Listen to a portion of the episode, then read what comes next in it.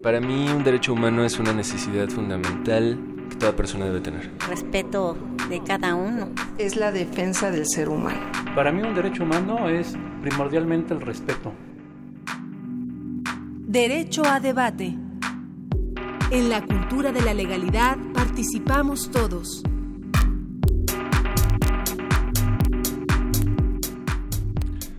Hola, ¿qué tal? Muy buenos días, bienvenidos a Derecho a Debate en la cultura de la legalidad, participamos todos.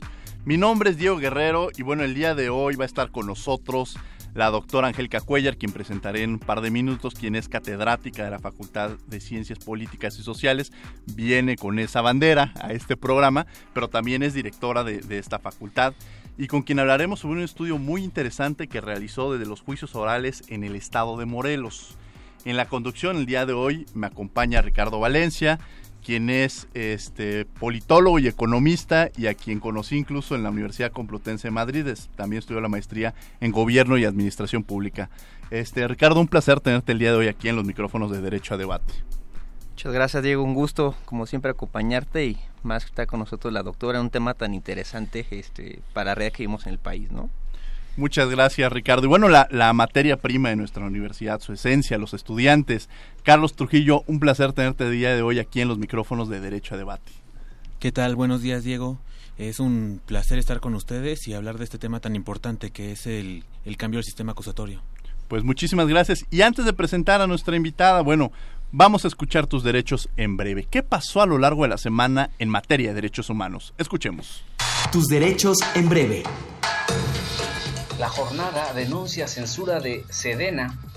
Un oficial de la Dirección de Comunicación Social de la Sedena impidió que el reportero Jesús Aranda cubriera un evento en el Centro Militar de Salud. El pasado 26 de mayo, la Comisión Nacional de los Derechos Humanos solicitó al director general de Derechos Humanos de la Secretaría de la Defensa Nacional, general José Carlos Beltrán Benítez, la implementación de medidas cautelares en favor del periodista Jesús Aranda Terrones y del diario La Jornada, con el fin de evitar daños al derecho a la libertad de expresión y derecho a la información. Según se detalla, Jesús Aranda llegó a la ceremonia de inauguración del Congreso Internacional de Obesidad y Diabetes que se realizaría en las instalaciones militares, pero antes de abordar el autobús que trasladaría a los reporteros, un oficial de la Dirección de Comunicación Social le impidió el acceso. Las medidas solicitadas por la CNDH consisten en que la Sedena asegure que a los medios informativos y reporteros acreditados ante esa dependencia se les invite a los actos organizados por la misma y se les garantice el acceso sin distinción alguna.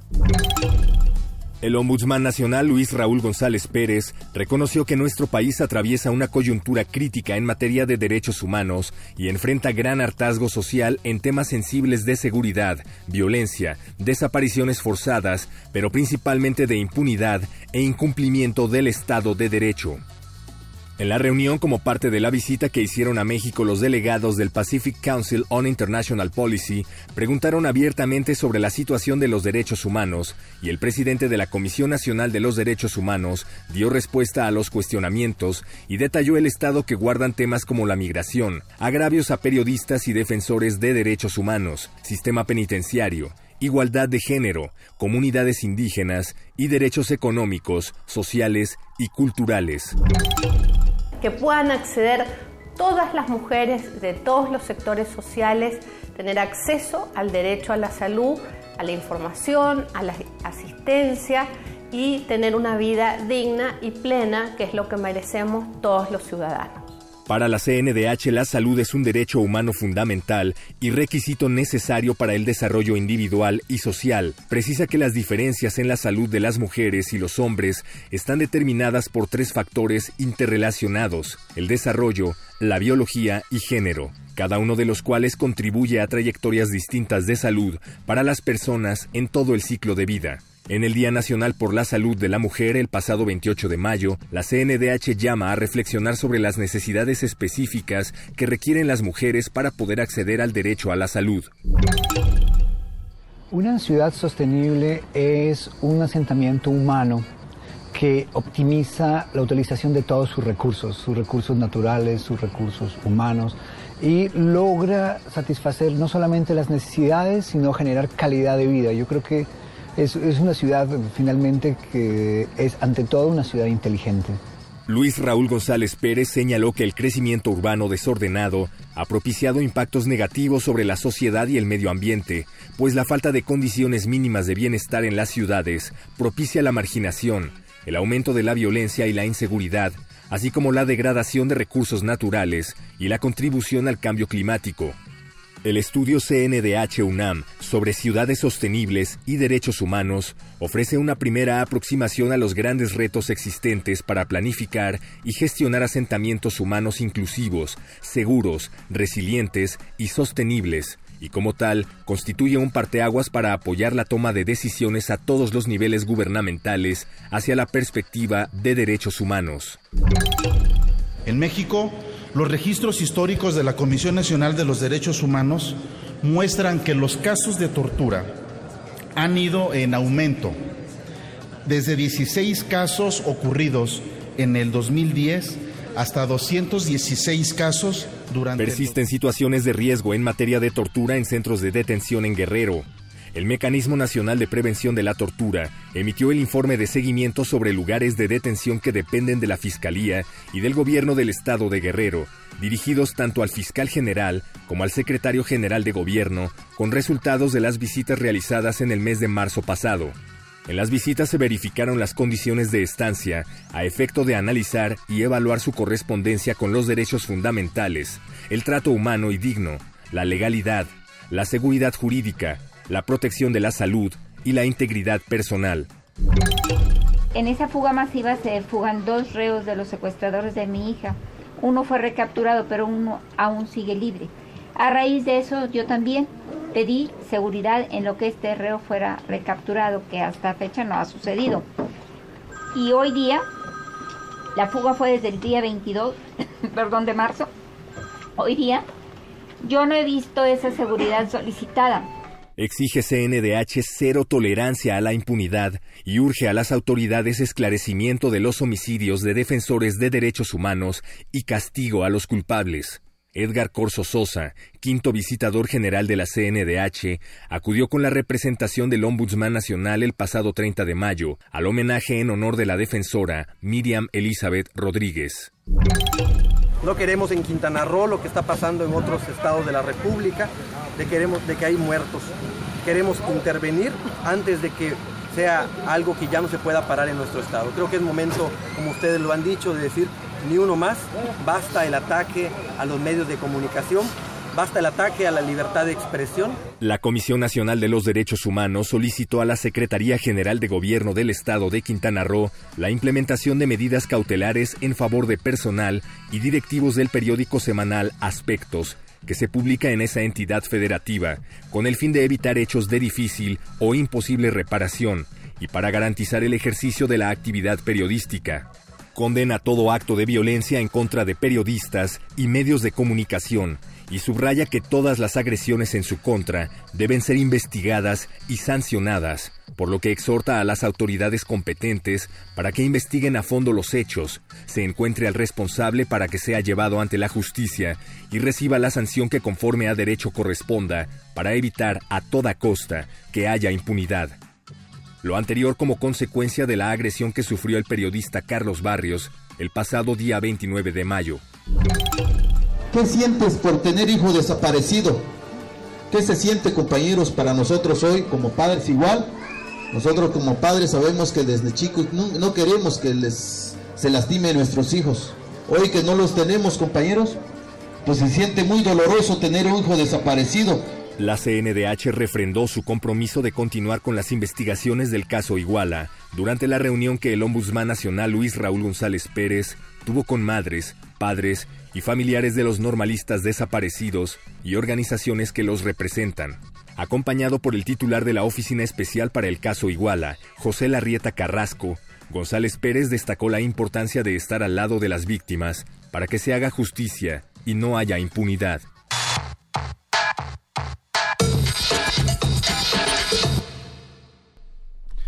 Bien, estamos de regreso en Derecho a Debate en la Cultura de la Legalidad. Antes de empezar, me gustaría mandarle un afectuoso, afectuoso saludo al doctor Guillermo Montemayor Gómez, quien fue designado defensor de los medios de comunicación de la Universidad Nacional Autónoma de México. El defensor de TV UNAM y Radio UNAM Fue, fue elegido por mayoría por el Consejo de Difusión Cultural en su sesión, en su última sesión. Trabajará a favor de los que tienen derecho a las audiencias en ámbitos medios universitarios atenderá con imparcialidad las observaciones respecto a su funcionamiento. La figura de los defensores eh, de audiencias tiene una gran importancia porque ellos van a ser los que van a escuchar las opiniones de ustedes, si les parece un programa, si no les, si no están de acuerdo, si quieren que continúe, eh, si algún, algún contenido consideran que pudo, haber afectado a alguna persona o algún sector. Entonces, esta figura tiene, eh, está establecida ya jurídicamente, acaba de ser designado el cual va a estar responsable de estas tareas y quienes desde luego le mandamos un afectuoso saludo, pero también invitamos a quienes nos escuchan que tengan acercamiento con él y le hagan algún comentario sobre lo que están escuchando. Creo que eso es un parte de la, del ejercicio de las responsabilidades que tenemos quienes escuchamos día a día estos medios de comunicación. Bien, el día de hoy vamos a hablar sobre el libro Juicios Orales en México, este, que les había mencionado sobre, sobre todo en el caso de Morelos. Los juicios orales ya lo hemos platicado en programas anteriores, son los protagonistas del nuevo sistema de justicia penal. El proceso está basado en los principios de oralidad, inmediación, concentración, continuidad, contradicción y publicidad. Eh, sin embargo, vamos a entender, a pesar de que hemos tratado este tema, es muy interesante, eh, y estábamos ahorita platicando, entender este tipo de, de, asuntos desde una perspectiva no jurídica, que es, que, es, que es interesante, pero también ver las otras vertientes y qué mejor que alguien que tiene una perspectiva sociológica su formación es socióloga, pero esta parte de la sociología jurídica que es muy muy interesante. Incluso la semana pasada tuvimos que invitar al doctor Héctor Fixfierro, que, que se ha especializado desde la parte sociológica, pero con una formación jurídica. Pero entenderla con la forma y que, con el entendimiento que lo vamos a tener el día de hoy va a ser de gran interés, eh, muy muy interesante. Tenemos el día de hoy a la doctora Angélica Cuellar, que es licenciada, maestra y doctora en sociología por la Facultad de Ciencias Políticas y Sociales de la Universidad Nacional Autónoma de México tiene un postdoctorado en Sociología Jurídica en el Instituto de Filosofía de e Sociología del Dirito, Facultad de Jurisprudencia, Universidad, igual me equivoco, de Milano, Italia. Es profesora titular de tiempo completo de la Facultad de Ciencias Políticas y Sociales de la UNAM desde 1986. Ha sido responsable de siete proyectos de investigación con el apoyo de la Dirección General de Asuntos de Personal Académico de la UNAM, es miembro del Sistema Nacional de Investigadores nivel 3. A lo largo de 19 años ha consolidado una línea de investigación novedosa en su facultad, la Sociología Jurídica.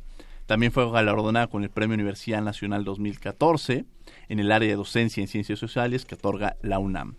Las obras de su autoría más destacadas son La justicia sometida a análisis sociológico, una sentencia, eh, Los jueces de la tradición, estudio de casos, el desafuero de Andrés Manuel López Obrador, la Suprema Corte de Justicia, sus ministros, la política y el agravio social, los juicios orales en el Estado de Morelos, las nuevas prácticas del libro que hablaremos el día de hoy. Doctor, un placer tenerla el día de hoy aquí en los micrófonos de Derecho a Debate. Muchísimas gracias. Buenos días. Eh, a toda la audiencia y buenos días a ustedes. Gracias. Muchísimas gracias, doctora, y es un placer tenerla. No lo mencionamos, pero también viene, eh, como lo habíamos mencionado, con esta camiseta de, académica, pero ha hecho un gran papel como directora de la Facultad de Ciencias Políticas y Sociales. Se lo comentaba el día que la vi, porque conoce la universidad y eso enriquece mucho la parte de, de llevar esta gran responsabilidad. Ricardo, pues empezaríamos la entrevista. Te pediría que hiciéramos alguna reflexión o algún comentario que quisieras empezar. Muchas gracias, Diego, eh, de nuevo por, por, la oportunidad. Siempre es un, un gusto compartir contigo eh, estos espacios para el diálogo en temas tan, tan interesantes y, y, de agenda para el país. Un gusto estar con la doctora. Eh, el tema es por sí interesante. creo que hemos una coyuntura complicada en términos de confianza en los sistemas democráticos de gobierno y el libro lo dice precisamente las, son las autoridades impartidoras de justicia quienes en muchos de los estudios de opinión aparecen en últimos lugares. No por revisar estudios como el Latinobarómetro, la ENVIPE, el eh, Índice de Estado de Derecho, eh, Consulta Mitofsky, y en los últimos lugares eh, sistemáticamente está los, los quienes imparten justicia, como es la Suprema Corte, los ministerios públicos, la policía, por ahí también partidos políticos y demás, pero vaya, sí es, sí es de llamar la atención que estos actores siempre salgan en esos puestos. Y la doctora en, el libro eh, relata muy bien eh, cómo, cómo sabe este proceso de, la generación de esta iniciativa que parte de 2004. El caso de Moros es interesante porque también nos comenta la doctora eh, cómo también desde esos años empieza a querer transitar este nuevo sistema de justicia que en lo particular tiene dos elementos que me gustaría que, la doctora profundizara, porque creo que son dos principios muy importantes en, este nuevo sistema, que es el de publicidad y el de contradicción. El de publicidad creo que llama mucho la atención porque eh, también lo dice en el libro, lo que busca es dejar un sistema mucho, muy, muy hermético, ¿no? En donde no había la posibilidad de que compareciera, ¿no? El, inculpado, la víctima, y que pudiera el juez no ver los dos elementos de la moneda y en ese sentido tomar hacer reflexiones en este, en este caso también hablamos de un colegiado no que en este nuevo eh, sistema pero creo que eh, me gustaría escuchar esos, eh, a la doctora sobre esos principios que creo que son la columna o parte de la columna vertebral de este nuevo sistema que busca y creo que también tiene y también olvida un enfoque muy fuerte en materia de derechos humanos no a diferencia del sistema que venía implementándose en México bueno, sí, yo creo que lo que yo observé, soy socióloga y fui con mis becarios apoyada por la Dirección General de Asuntos del Personal Académico en un proyecto PAPIT. Fui con mis becarios pues a hacer investigación de campo como cualquier sociólogo lo hace y tuvimos la fortuna de entrevistar a muchos operadores jurídicos, operadores como jueces, ministerios públicos y defensores. Y lo que nos encontramos fue que justo al principio, este principio de contradicción, que es frente al juez o al tribuno de jueces donde se dirime la causa, donde se ven eh, las pruebas, donde, donde se tiene que tomar una decisión a partir de lo que presenta el Ministerio Público y el defensor. Eh, esta oralidad visibilizó a actores del proceso. Visibilizó a un actor que era una silla arrumbada, que era el defensor, el defensor de oficio en los procesos del sistema inquisitorio prácticamente no existía. Era un cero a la izquierda, hacía pues nada prácticamente. Era una persona muy mal preparada y muy mal pagada.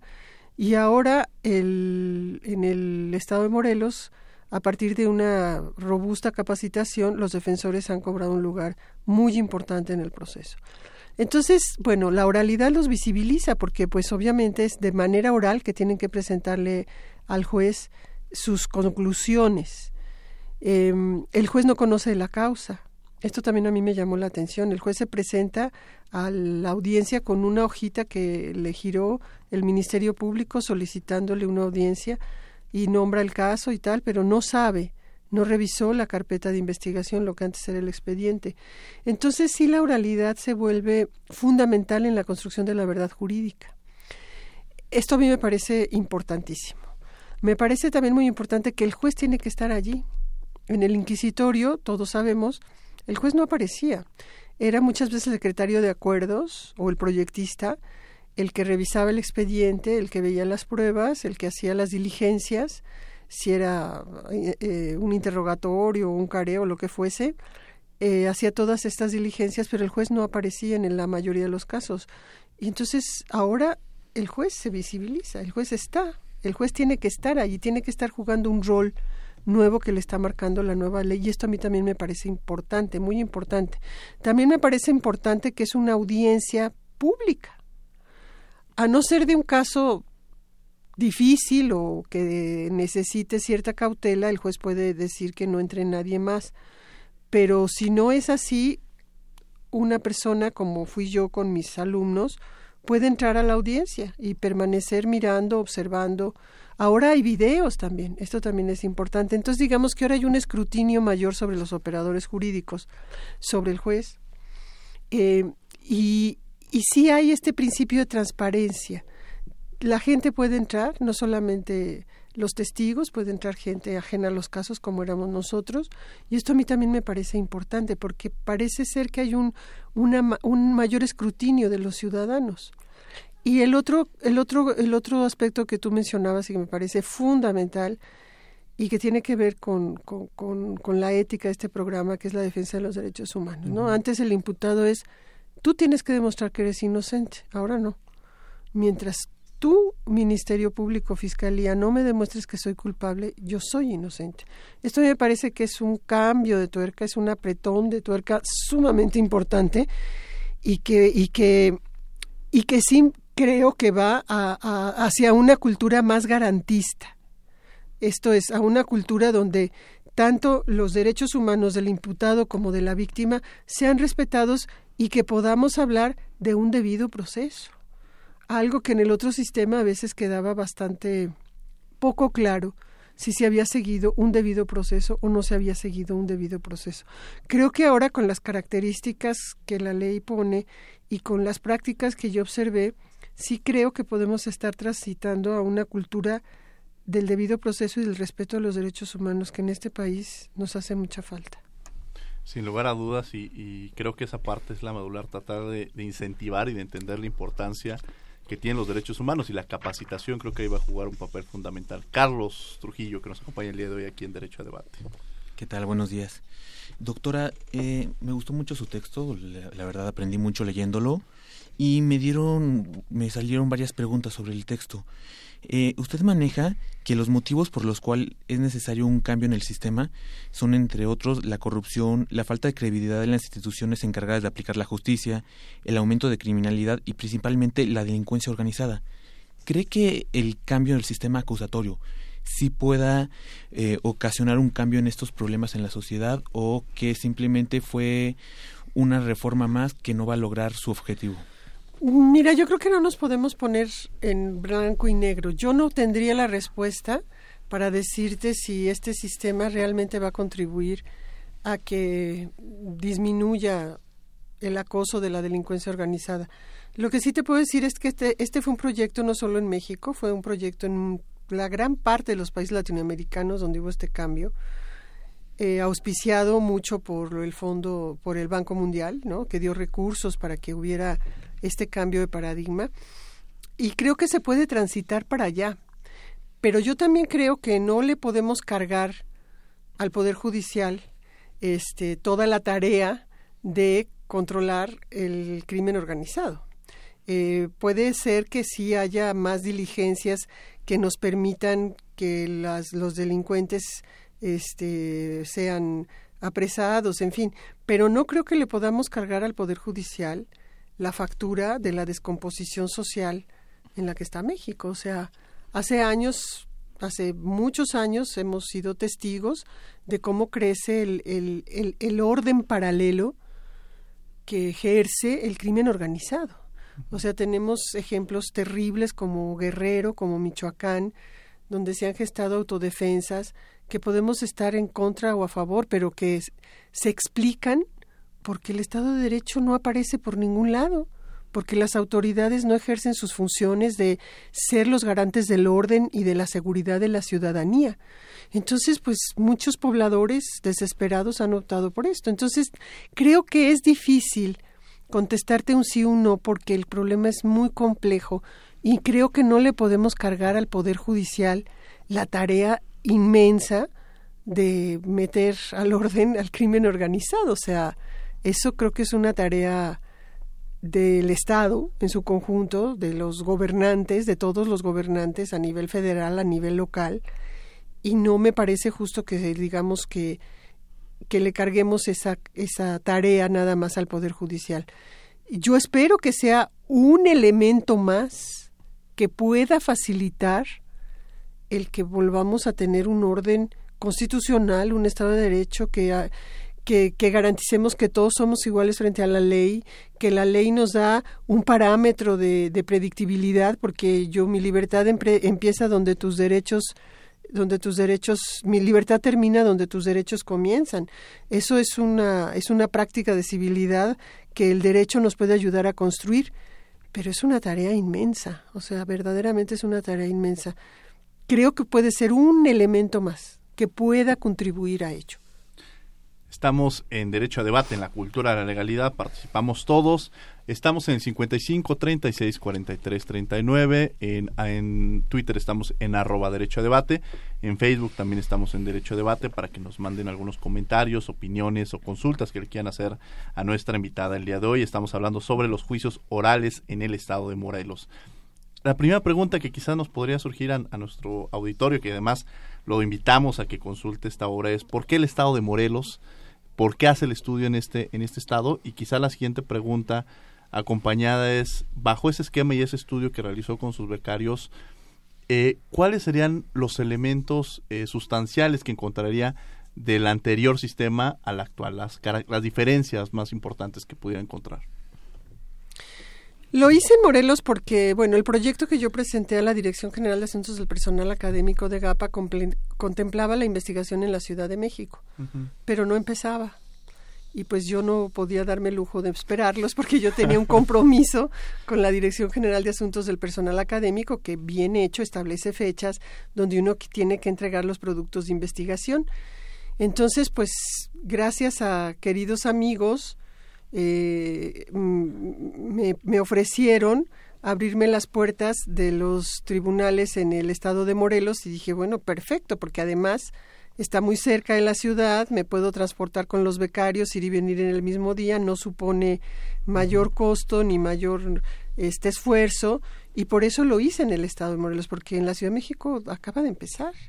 Y yo esta investigación la terminé hace ya mucho tiempo.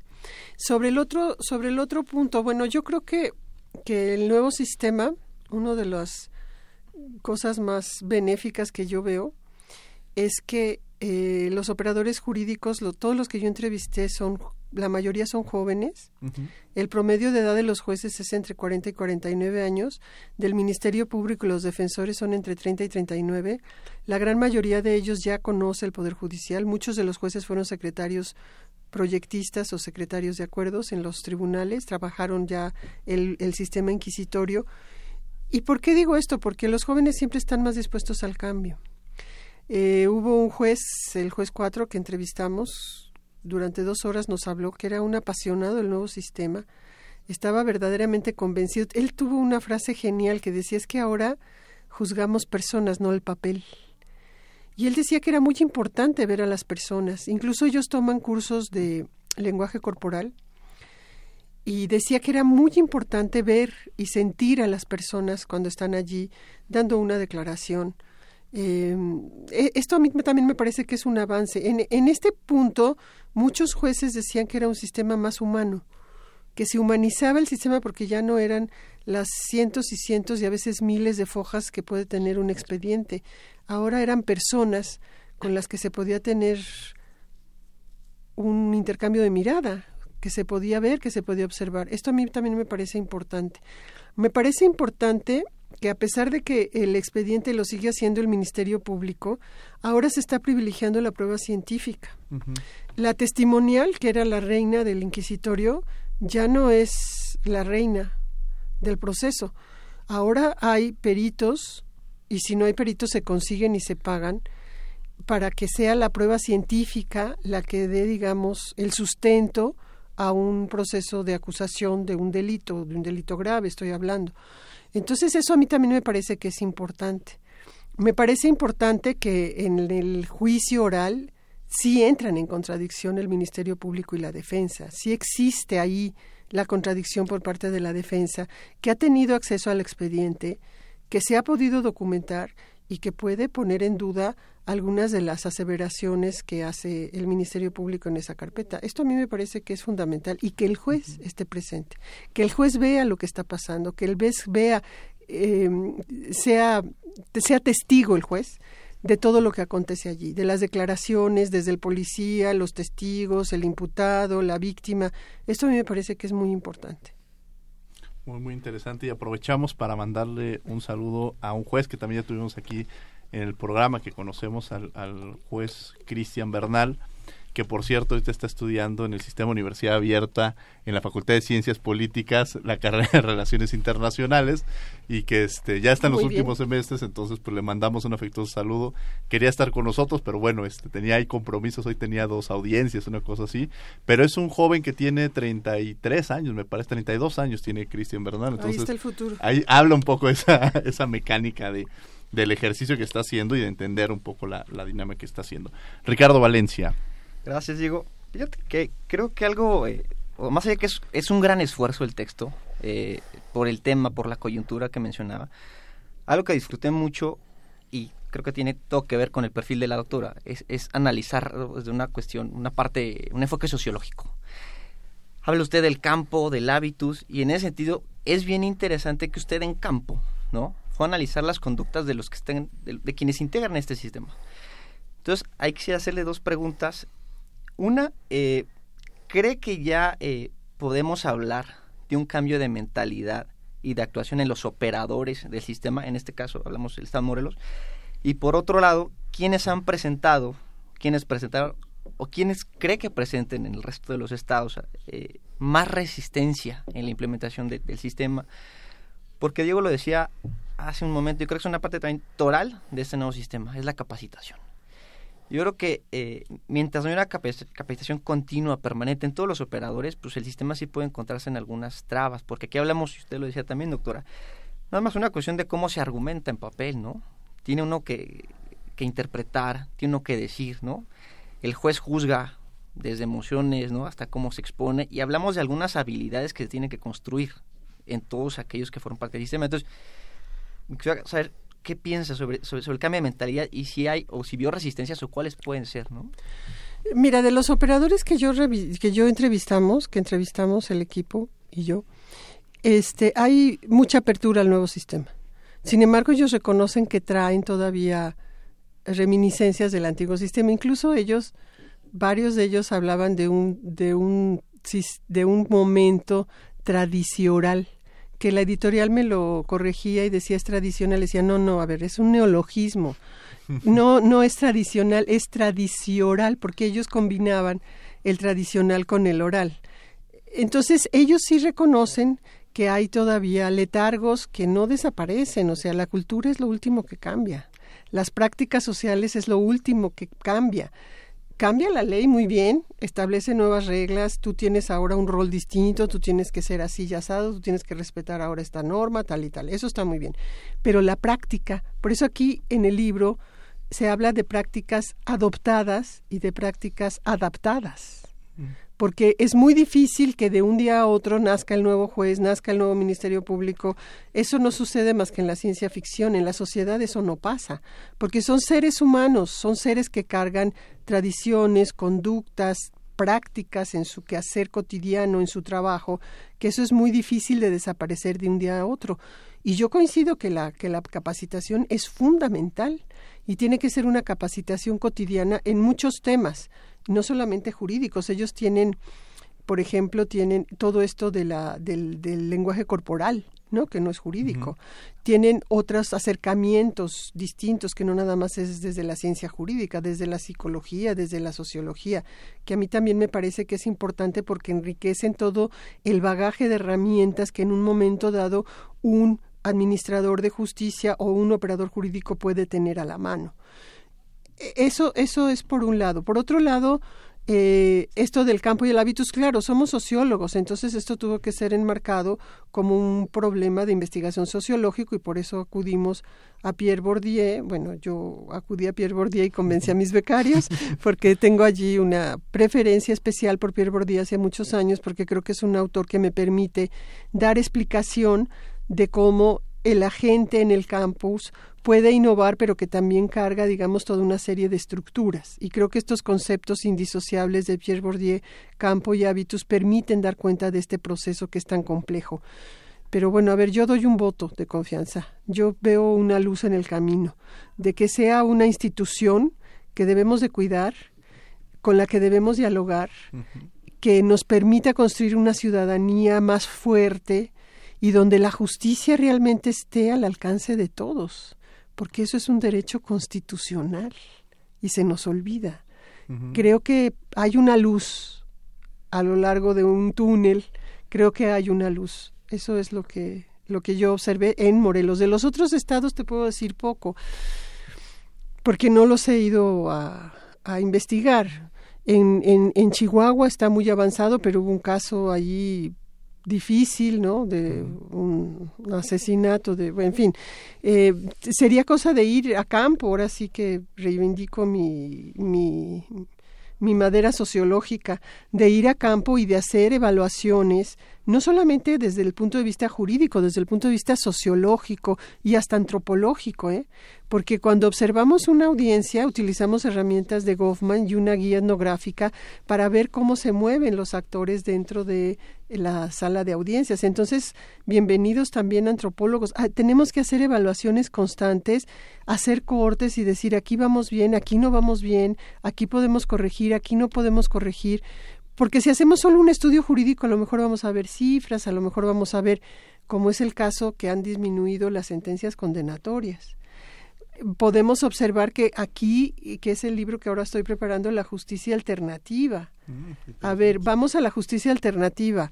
Ya no es justicia es igual a cárcel justicia restitutiva.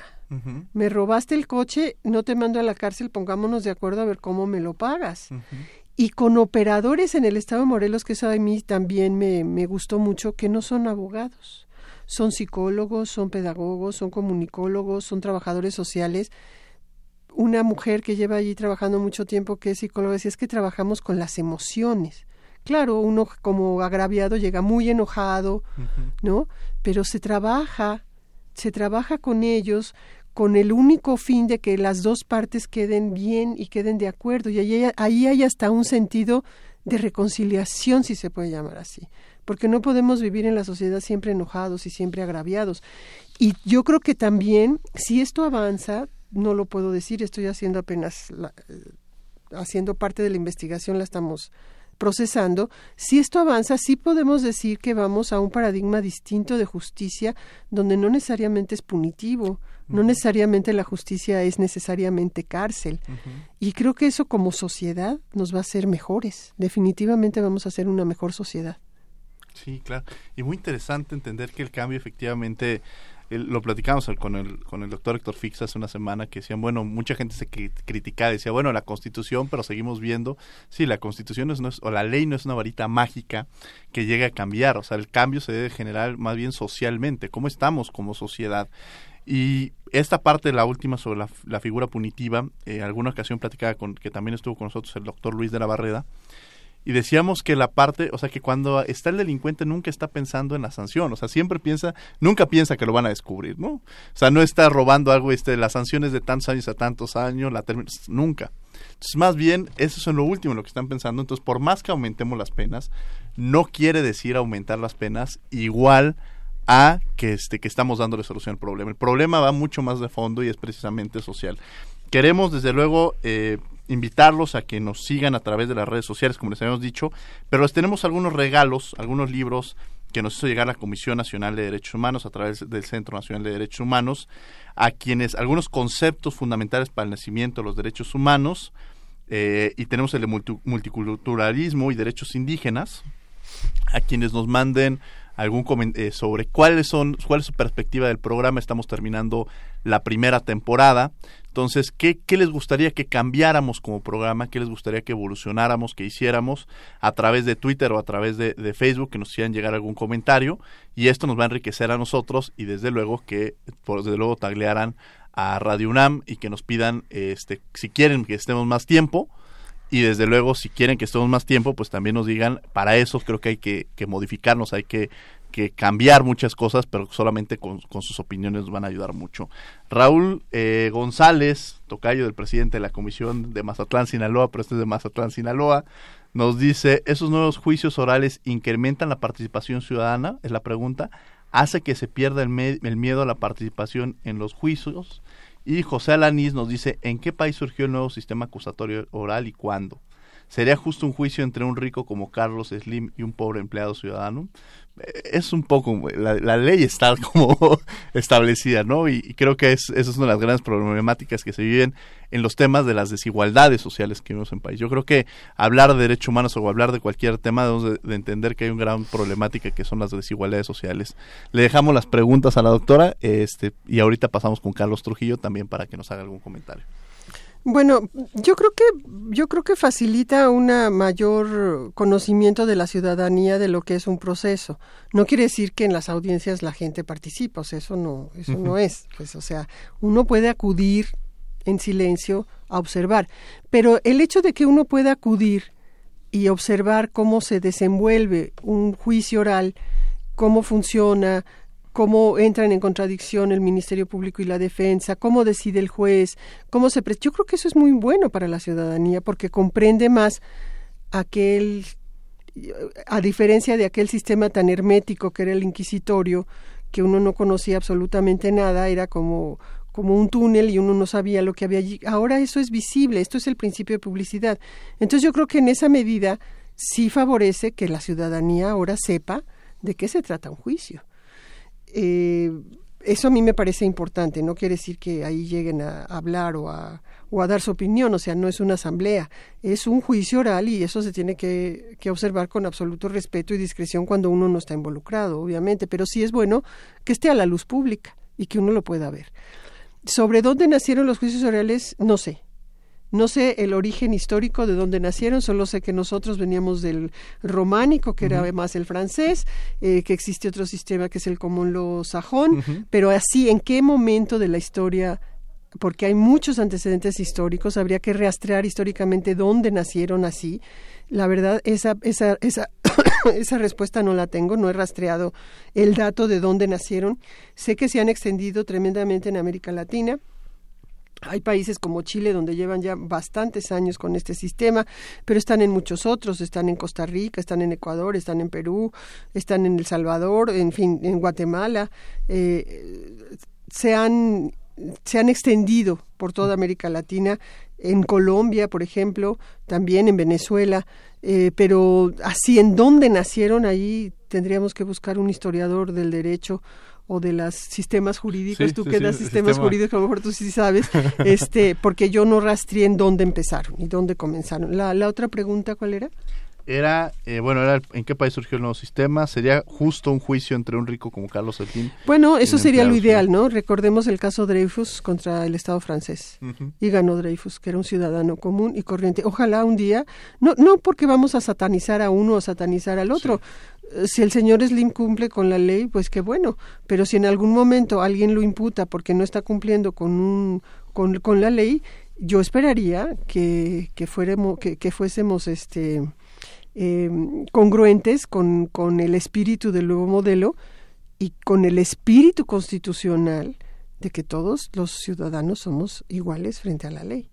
Eso me parecería que sería fundamental, o sea, sería eh, ganaríamos mucho como ciudadanos y creo que la democracia nuestra a veces tan maltrecha ganaría muchísimo el día de que todos fuéramos iguales a la ley y no tuviéramos un Estado de Derecho acosado por intereses políticos, ¿no? Claro. Que es lo que muchas veces sucede en este país. Eso sería, eso sería un gran paso.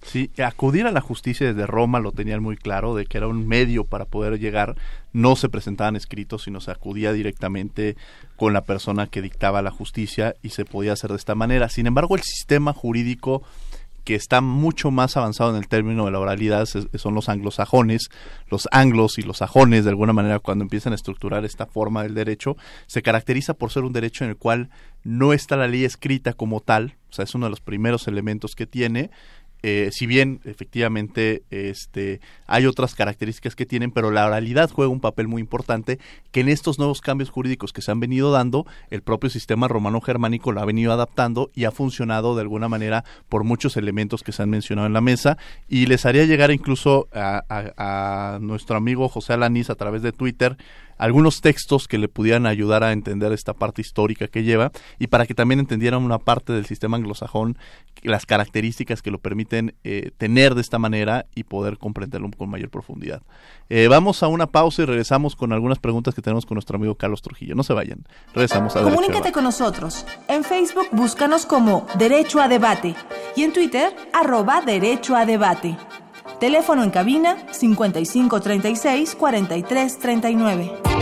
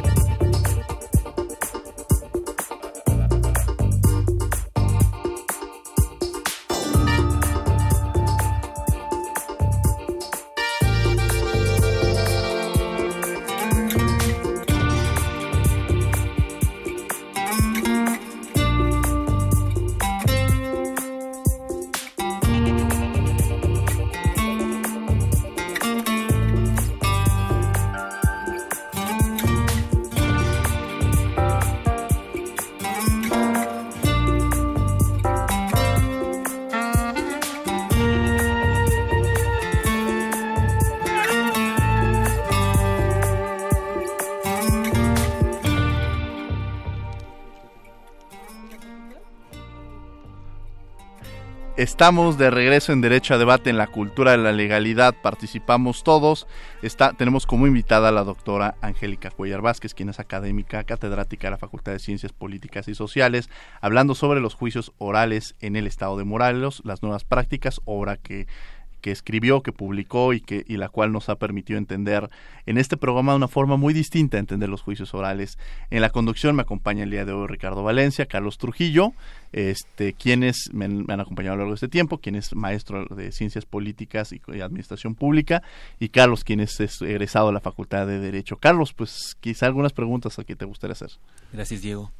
Eh, Maestra, en el libro también se habla mucho de la oralidad y que es un cambio muy importante que pasó en el sistema, pero también habla que es un sistema más garantista, que la importancia de los derechos humanos, de los tratados internacionales que ha firmado México, han hecho un cambio en este paradigma. Una pregunta, el que todavía exista la presunción de inocencia, no, la, que todavía exista la prisión preventiva, y que todavía el arraigo en delincuencia organizada no es violatorio al principio de presunción de inocencia? ¿En los juicios orales? Sí. Pues no, no me parece. O sea, no me parece. Yo creo que eso se hace en cosas muy delicadas, ¿no? Como tú lo dices.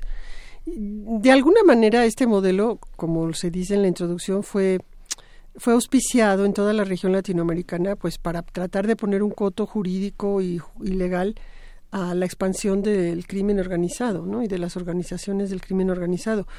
Entonces, bueno, no me parece, eso podría estar a debate más entre los abogados, yo creo, de si, de si eso violentaría este el principio de presunción de inocencia. La verdad yo no presté mucha atención en ese punto. Este, presté más atención en el punto de que el imputado no tiene que demostrar su, su inocencia, sino que le tienen que demostrar la culpabilidad, que eso sí es un giro muy importante del sistema inquisitorio. Esto de la, de la, de la prisión preventiva no, no tendría yo así una respuesta eh, producto de la investigación, te daría más bien una respuesta de sentido común. Eh, no es algo que nosotros eh, observamos puntualmente en la investigación.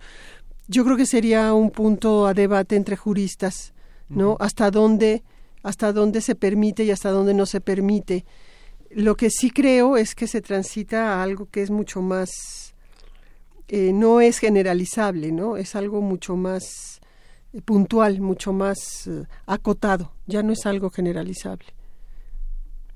Interesante. Tenemos a Alfredo Ávila que estaba escuchando, que está escuchando, le mandamos un saludo y nos dice que en México los antecedentes en la época colonial y buena parte del siglo XIX hubo lo que se conocían los juicios orales, que así se les llamaban. Entonces es una aportación que hace Alfredo. Muchas gracias por, por tu comentario. Ricardo Valencia. Gracias, digo. Ahorita comentaba eh, la doctora, ¿no? Eh, quiere ver o ve una luz, ¿no? En, el, camino. Digo, hay, que ser también eh, objetivos. Esto está comenzando a implementar. Si bien es una reforma que data de 2008, ¿no? Con antecedentes en 2004. Los estados apenas terminaron el año pasado, y, ya se ve mi pregunta, de, de, de reformular, restaurar el marco normativo para que puedan caminar en el proceso. En el libro señala la doctora que eh, los pioneros en locales son Oaxaca, Zacatecas, Baja California, Chihuahua y, el, caso de Morelos, ¿no?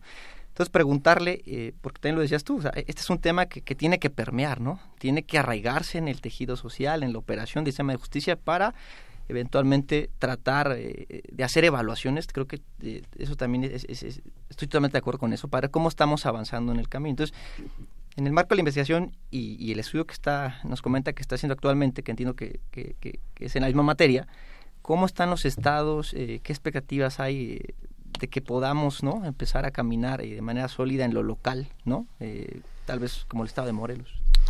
Mira, esto empezó de una manera muy dispar, ¿no? O sea, como tú mencionaste, en esos estados ya se lleva un camino andado, pero bueno, en la Ciudad de México se lleva un año, ¿no? Por eso yo me tuve que ir a Morelos. Eh, habría que preguntarse cuántas resistencias hubo, cuántas oposiciones políticas hubo para que esto se llevara adelante. Esto lo impulsó un gobernador panista que ahorita no tengo el nombre en la cabeza en el estado en el estado de Morelos. Marco Adame. Exacto, el, el gobernador Adame. Pero en otros estados yo me quiero imaginar que ha habido muchas resistencias, porque si esto está desde el, 2008 y la fecha límite el deadline era el 16, estamos en 17 y como tú dices, hay unos que apenas están en la parte normativa. ¿Por qué tanto retraso? ¿Qué fue lo que pasó? Sería una investigación politológica, jurídica interesantísima. ¿Por qué no se empezó con el mismo vigor en todos los estados? ¿Y cuáles fueron las trabas políticas, no me cabe la menor duda, que inhibieron que este sistema empezara con la misma fuerza en la mayor parte de los estados de la República. Ahora tenemos que caminar muchísimo. Hay estados donde está en pañales, verdaderamente en pañales. Entonces ahí sí tenemos una deuda importante a nivel federal. Sí, parecían ocho años muy lejanos, que era el tiempo que se tenía establecido en el 2008 al 2016 para que ya estuviera. Y la verdad es que había una responsabilidad de todas las áreas, de la parte jurídica, la academia, por ejemplo, las escuelas de derecho informal, lo platicamos con el propio director de la facultad, de preparar a los estudiantes para esto, este nuevo cambio del sistema de justicia. Y la verdad es que llegó muy rápido el... el, los ocho años. Los ocho años. De pronto voltearon y dijeron, ah, ya pasaron los... Se veían muy lejanos y de pronto llegan los ocho años y creo que no, no se habían hecho los cambios que se tenían que hacer. Carlos Trujillo eh, nos acompaña el día de hoy aquí en Derecho a Debate. Bueno, gracias. Eh, siguiendo esta índole de ideas de, del cambio que fue primero en unos estados y después fue en otros, ¿influirá que primero en el estado de Morelos había un código procesal del estado de Morelos y al momento de que se creó un código nacional ocasionó que esto pudiera afectar cómo se impartiera la justicia en Morelos o incluso a nivel nacional podría ser un cambio de unificación en el sistema nacional? No lo sé. No sé si en el estado de Morelos eso jugó eh, a favor de que empezara. Te digo, eso es una pregunta muy técnica y muy jurídica y pues no me siento este, en capacidad de contestártela. La investigación que yo hice fue absolutamente sociológica de cómo los operadores se perciben en el cambio cómo ellos observan sus prácticas pasadas y cómo están viendo sus prácticas en este nuevo modelo y cómo lo están viviendo, pero en serio, o sea, no nada más lo que la ley les dice, en serio, cómo están llevando sus prácticas cotidianas en las audiencias. Esto habría que hacer la investigación, obviamente, habría que ver cuáles son las razones por la tardanza y por qué en Morelos fue pues hasta relativamente fácil, o sea, hubo acuerdos, hubo eh, lo impulsaron muy bien. Yo creo que se hicieron los amarres políticos en la legislatura correspondiente. Yo creo que esos amarres políticos se hicieron bien. Yo creo que hay más voluntad política que código. Ahí sí te lo puedo decir como socióloga. Yo creo que influye a veces mucho más la voluntad política de llegar a acuerdos y consensos que exista un código previo. Esa es mi impresión. Yo no he hecho esa investigación, pero desde la sociología o desde la sociología jurídica te puedo decir que puede a veces jugar más la voluntad política para llegar a ser una serie de acuerdos y de consensos para que este, este modelo empezara a caminar. Sí, y aprovecho de verdad para, para invitarlos a que, a que compren este libro, Los juicios orales en el estado de Morelos, sobre todo a los que somos, entender esta perspectiva cuando nos metemos a otra materia, el caso de los abogados, por ejemplo, fue muy interesante ver la otra mirada, ver la otra perspectiva que también eso creo que es uno de los elementos sustanciales que deben incluso a los jueces, a quienes la están llevando a cabo, que entiendan eh, esta parte es, es, muy muy importante, esta parte la sensibilidad que se tiene que tener, no esta formación de lo que me está diciendo el código, sino esta parte humana que nos permite entenderlo y además eh, que nos lleva de la mano desde la parte histórica de cómo se fue dando datos muy importantes, la metodología que también la mencionó aquí la doctora, de tal suerte que tiene una, lo platicaba con un compañero de, de la oficina, este orden y esta estructura que además se vuelve muy enriquecedor, sobre todo cuando tenemos, nos quedan muy poco tiempo, yo le pediría a Ricardo que nos hiciera algún comentario este, para concluir el programa el día de hoy y le agradezco que haya estado con nosotros aquí en Derecho a Debate. muchas gracias Diego, de nuevo eh, siempre es un gusto. Y doctora, para cerrar nada más, eh, un poco con la idea eh, previa, de, creo que el, tema de cómo está avanzando en lo local, en la implementación de esta es una reforma. más que pregunta, más bien sería algún comentario, algo que quisieras hacer, porque ya nos queda muy poco tiempo, ya me está regañando mi productora, mire. Es, es una reforma de gran calado, ¿no? Entonces, eh, habrá que ver cómo se avanza, igual está pasando el mismo con Sistema Nacional Anticorrupción, entonces creo que son procesos que hay que seguir. Y preguntarle más rápido, ¿cree, podemos afirmar que la reforma constitucional refuerza la construcción de verdad jurídica? Una forma de verdad jurídica sí. basada en la oralidad, donde el expediente no es fundamental, y basada, creo, también en la prueba científica. Esto me parece que es importante. Un placer tenerte el día de hoy aquí en los micrófonos de, de Derecho de. Carlos, ¿algún comentario que te gustaría hacer? ¿Observación, opinión, este análisis, lo que no, nada, nada más que yo como la doctora también creo en el cambio en el sistema y también espero que esto ayude a que México la delincuencia organizada y la violencia baje un poco. Doctor, ¿algún comentario que le gustaría hacer este, para concluir este programa? Sí, que interpelemos más al Poder Judicial, porque desde la academia interpelamos al, al, Ejecutivo, interpelamos al Legislativo, pero poco vemos al Poder Judicial y yo creo que es fundamental en la construcción de una cultura democrática y una cultura de Estado de Derecho y, por supuesto, en una cultura de los derechos humanos. Muchas gracias, un placer haber tenido el día de hoy aquí a la doctora Angélica Cuellar, a quien esperemos que en su siguiente obra en esta segunda temporada nos acompañe para que platiquemos con ella. Les recordamos que a través de Twitter o Facebook nos hagan llegar algún comentario, opinión. Tenemos eh, la obra de El Derecho eh, Internacional de Derechos Humanos y su percepción nacional el de trata, tenemos uno de trata de trata de personas, desaparición forzada. Los invitamos a que los adquieran y que nos hagan algún comentario. Controles técnicos Arturo González, locución Héctor Castañeda, en redes sociales el día de hoy estuvo Adriana Ávila, en la producción Jessica Trejo, su servidor Diego Guerrero en los micrófonos, acompañado en la conducción con Ricardo Valencia, con Carlos Trujillo y el día de hoy tuvimos a la doctora Angélica Cuellar aquí en Derecho a Debate, a quien esperemos volver a tener en estos micrófonos. No olviden que nos escuchamos de ley el próximo lunes. Esto fue Derecho a Debate. Radio UNAM y la CNDH presentaron Derecho a Debate. En la cultura de la legalidad participamos todos.